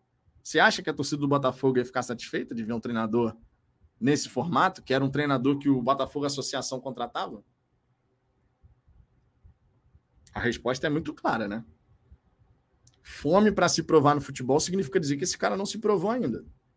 Significa dizer que ele teria que apresentar realmente, pô, eu tenho capacidade para fazer isso aqui. A galera não ia não, meu irmão. Nesse esse tipo de profissional, o Botafogo contratava como associação. Era o cara que tinha fome para se provar. que é uma outra forma de falar sobre outra questão.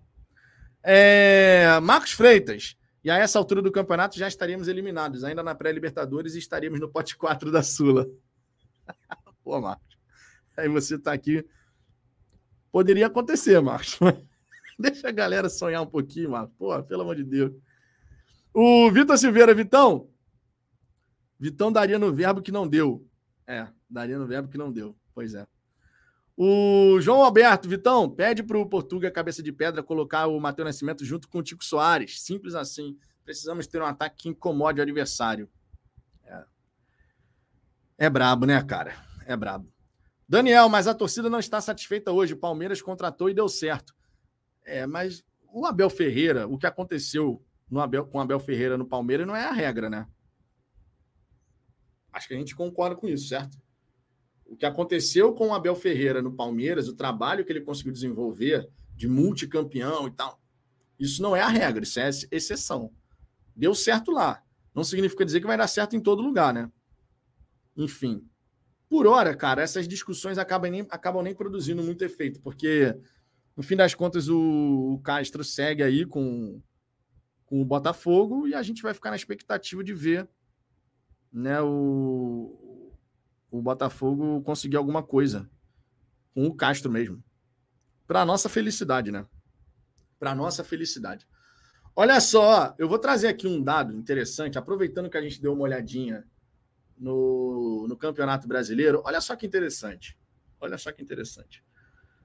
Às vezes, quando a gente fala sobre alguma coisa, a gente tem que desenhar para ajudar todo mundo a entender aquilo que a gente está falando.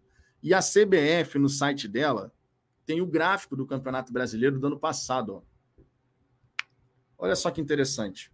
Quando a gente fala aqui que o Botafogo, quando teve é, o segundo turno do Campeonato Brasileiro mais consistente, acho que o gráfico fala por si só, né?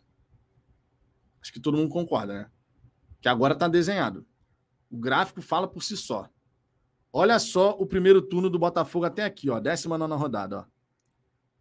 O Botafogo ele teve no primeiro turno uma, duas, três, quatro, cinco, seis, sete, oito, nove derrotas. Nove derrotas no primeiro turno. No segundo turno, o Botafogo teve cinco derrotas. Ou seja, conseguimos pontuar mais, foi 29 pontos no, primeiro, no segundo turno contra 24 no primeiro. A vantagem do time do Botafogo é que a gente pouco empatava. No primeiro turno, a gente empatou um, dois, três jogos.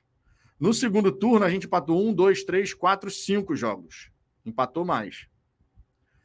Vitórias. No primeiro turno, um, dois, três, quatro, cinco, seis, sete. No segundo turno, um, dois, três, quatro, cinco, seis, sete, oito. Uma vitória a mais. Só que perdemos menos jogos do que foi no primeiro turno.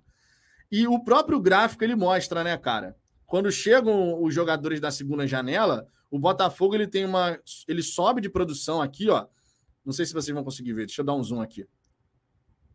Aqui é a 19 rodada, onde a gente venceu por 2 a 0 o Atlético Paranaense. Aí a gente tem o começo do segundo turno ruim. Jogadores ainda estavam chegando, vocês lembram? Era período de janela ainda. Janela chegando. Se eu não me engano, a janela se encerrava na, na 22 rodada. Uma parada dessa. Eu lembro que a gente falava aqui que a gente ia perder algumas rodadas valiosas e tal. E assim foi o começo do retorno. Ó. O Botafogo teve aquela sequência de, de derrotas, né? Quatro derrotas aqui, ó. Aí a gente ganha do São Paulo, ganha do Internacional, perde para o Fluminense, jogando mal pra caramba, ganha do Red Bull Bragantino, jogando mal pra caramba também. Aí perde para o Cuiabá, jogando mal pra caramba, mas mal num nível surreal. Aí contra o Atlético Mineiro a gente perde em casa numa falha do Douglas Borges, mas o time foi organizado. Contra o Santos, o time teve uma profusão de chances. Profusão de chances. Perdeu por 2 a 0 o Canu falhou em duas ocasiões naquela partida. Vence o Atlético Paranaense em casa jogando bem. Mas esses últimos três jogos aqui do primeiro turno, Atlético Mineiro, que a gente perdeu, Santos, que a gente perdeu, e Atlético Paranaense, que a gente ganhou, foram três boas exibições em termos de organização da equipe. Contra Santos e Atlético Paranaense, construindo bastante, inclusive. O, o Marçal, ele estreou contra o Santos. O Eduardo estreou contra o Atlético Paranaense, se não me falha a memória.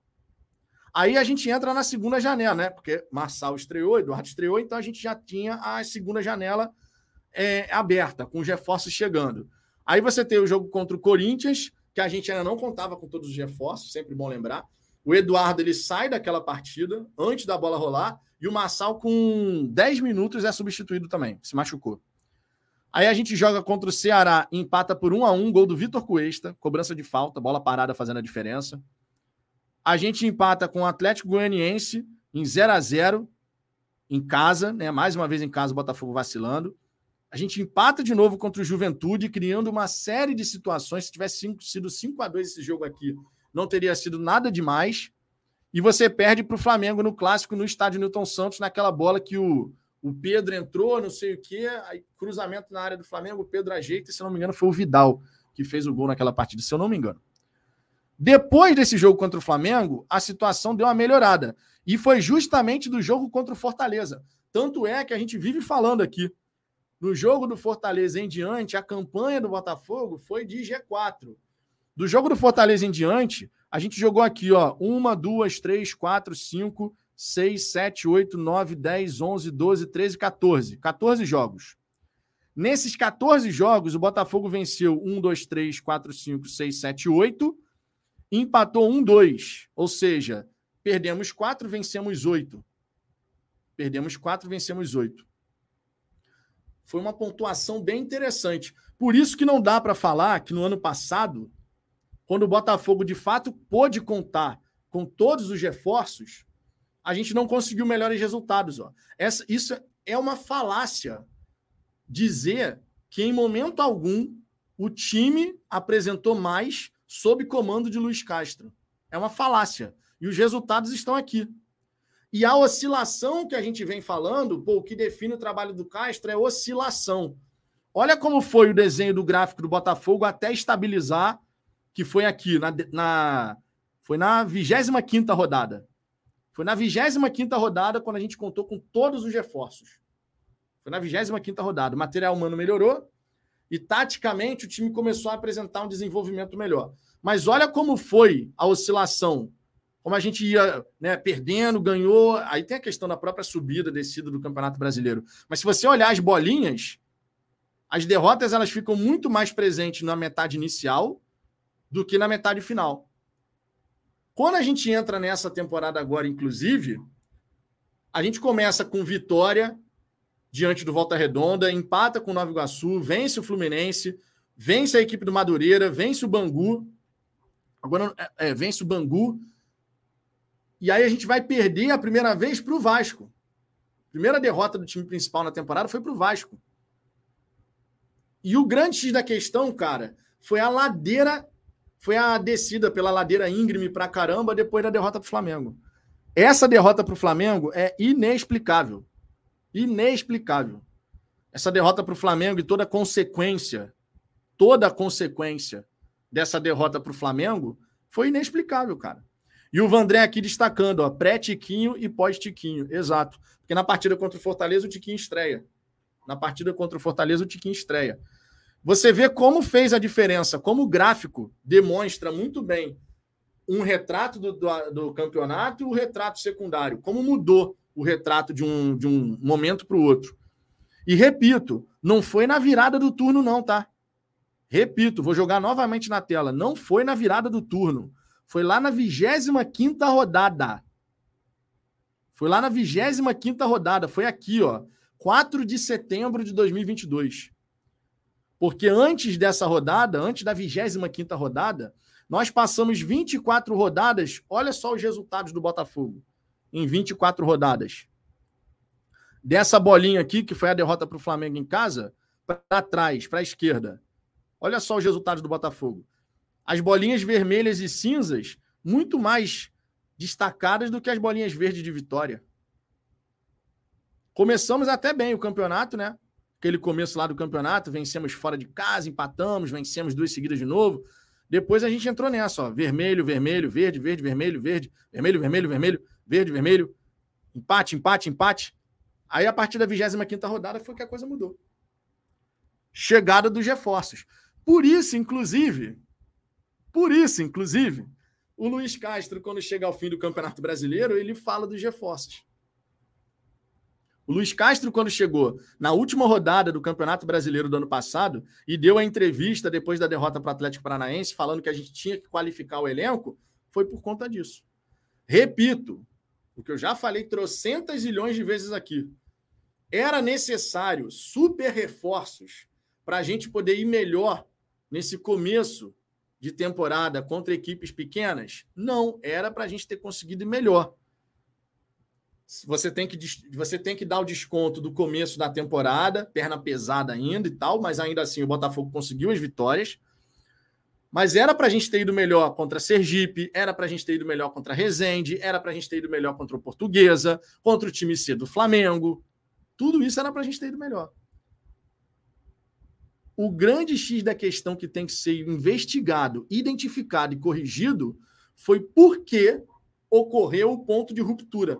Porque um time que veio com resultados consistentes desde a 25 rodada do Brasileirão do ano passado, começando essa temporada também com esses resultados consistentes, por que esse time teve uma queda tão brusca e bizonha em termos de performance? E de confiança também, né? Porque olha só, se a gente pegar esse gráfico aqui do Campeonato Brasileiro e juntar com os resultados iniciais dessa temporada, ó, tá aí na tela o gráfico. Deixa eu abrir aqui os resultados iniciais do Botafogo na temporada, para falar certinho a sequência. Ó, Campeonato Brasileiro de 2022, estreia do Tiquinho Soares, 4 de setembro de 2022, Fortaleza e Botafogo. Botafogo ganha por 3 a 1 fazendo uma grande partida. Todo mundo vai concordar com isso, certo? Vitória por 3 a 1 para cima do Fortaleza. Empate em 0 a 0 contra o América Mineiro em casa. Vitória por 2 a 0 para cima do Curitiba no Newton Santos. Vitória para cima do Goiás fora de casa. Derrota para o Palmeiras no Newton Santos por 3 a 1. Vitória para cima do Havaí por 2 a 1. Vitória para cima do São Paulo fora de casa por, 2, por 1 a 0.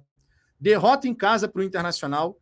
Empate fora de casa contra o Fluminense vitória contra o Red Bull Bragantino em casa, derrota para o Cuiabá em casa. Essa derrota aqui não podia ter acontecido de jeito nenhum, meu irmão. O empate para o Fluminense e essa derrota para o Cuiabá na reta final ferraram o Botafogo. De, é, vitória para cima do Atlético Mineiro no Mineirão. Vitória para cima do Santos por 3 a 0 no Newton Santos e derrota para o Atlético Paranaense por 3 a 0 na rodada derradeira. Aí vem 2023. Vamos desconsiderar, logicamente, o jogo contra o Aldax, que foi o time, time B. Vitória para cima do Volta Redonda por 2 a 1 vitória para cima do Madureira por 2 a 0 vitória para cima do Fluminense por 1 a 0 empate com o Nova Iguaçu por 0 a 0 vitória por 4 a 0 para cima do Boa Vista, vitória para cima do Bangu por 2 a 0 Até esse momento, até esse momento contra o Bangu, a gente está falando aqui de quantos jogos? Ó, 25, 20, ó, 25, 26, 27, 28, 29, 30, 31, 32, 33, 34, 35, 36, 37, 38. 14 jogos nessa reta final do brasileiro. Mais quantos jogos aqui? 1, 2, 3, 4, 5, 6. 20 jogos. A gente estava falando de 20 jogos. 20 jogos do Botafogo. Da 25 rodada do brasileiro do ano passado até o jogo contra o Bangu no Campeonato Carioca. 20 jogos.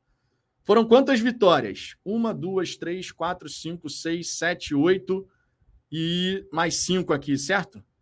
Então, 13 vitórias. Em 20 jogos, 13 vitórias. Teve um empate no Campeonato Carioca. Teve aqui dois empates no Brasileirão. Então, foram 13 vitórias, três empates e quatro derrotas. Da 25 rodada do Brasileirão do ano passado até o jogo contra o Bangu, em 20 partidas, 13 vitórias, 2 empates, 4 derrotas. Isso dá um aproveitamento. E lembrando, né? Nessa temporada a gente perdeu o Jefinho e o Júnior Santos. Mas isso dá um aproveitamento. Deixa eu fazer aqui a conta. São, foram, foram 20 jogos, são 60 pontos disputados. A gente conquistou 39 com dois empates, 41. 41. Regra de 3. 68,33% de aproveitamento da 25ª rodada até o jogo contra o Bangu. Até o jogo contra o Bangu, realmente a gente não conseguia apresentar no modelo de construção uma coisa assim que transmitisse aquela sensação de evolução na construção. Começo de temporada, perdemos Jefinho, Júnior Santos, tudo isso é verdade mas a gente não sentia no modelo de construção aquela evolução, tirando o jogo contra o Boa Vista. Contra o Boa Vista, realmente, o time fez uma grande partida. Contra o Bangu, vencemos por 2 a 0 mas com algumas dificuldades. Contra o Nova Iguaçu, 0 a 0 também tivemos dificuldades.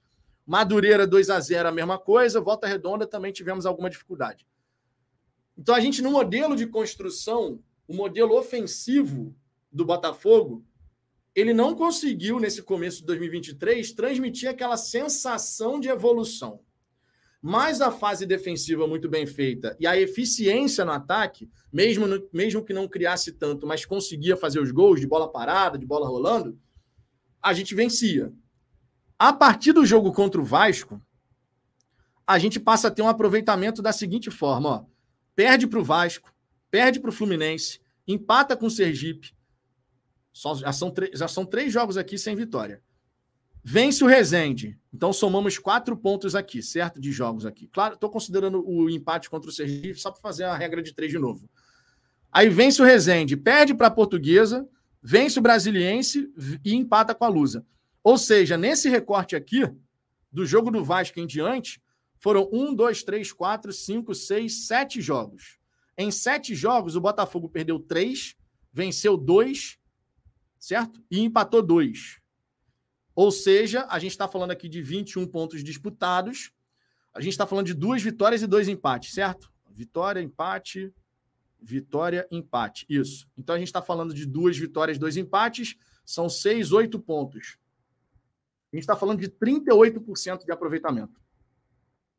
O que, que houve para ter uma queda tão brusca assim de desempenho? Como é que um time como é que um time da 25 rodada do ano passado até o jogo contra o Bangu, da 25 rodada até o jogo contra o Bangu, tem quase 70% de aproveitamento. E do jogo do Vasco em diante, 38% de aproveitamento. O que, que aconteceu de tão drástico, de tão grave, para a gente ter uma queda tão bizarra de, de desempenho? Essa é a pergunta que não quer calar. Essa é a pergunta que não quer calar.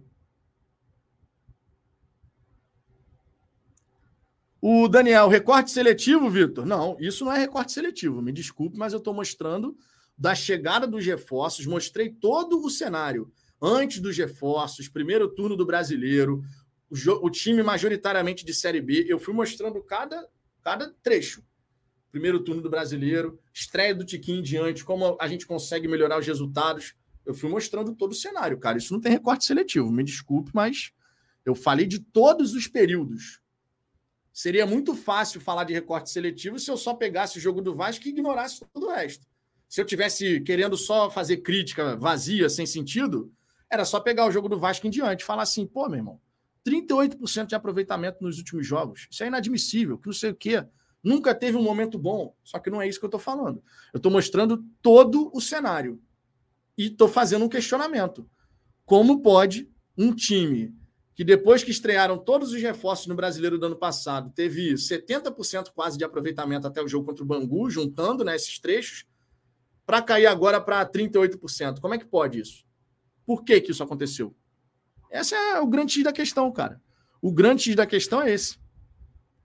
E eles lá dentro têm que descobrir por que, que isso está acontecendo. Por que, que teve uma queda tão bizonha de, de desempenho.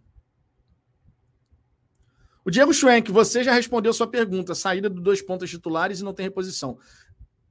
Teria sido verdade isso 100%, Diego, se a gente não tivesse conseguido vencer também no começo do campeonato estadual. Mesmo na ausência desses jogadores, o Jefinho, mesmo na ausência do, do Júnior Santos, a ausência do Eduardo, do Lucas Fernandes, o time venceu no começo da temporada. Então, não dá para atribuir a queda drástica de desempenho, inclusive defensivo, só por conta da saída dos dois pontos titulares. Seria simplificar uma questão que é complexa. Não dá para falar que, ah, não, o Botafogo parou, inclusive, de se defender bem porque a gente perdeu o Jefinho e o Junior Santos. Uma coisa não, não ia dialogar bem com a outra. Porque quando a gente fala dessa queda de desempenho, não é só a fase ofensiva. A gente está falando da fase defensiva, principalmente a fase defensiva, principalmente. Porque olha só, quantos gols o Botafogo tomou da 25 rodada em diante?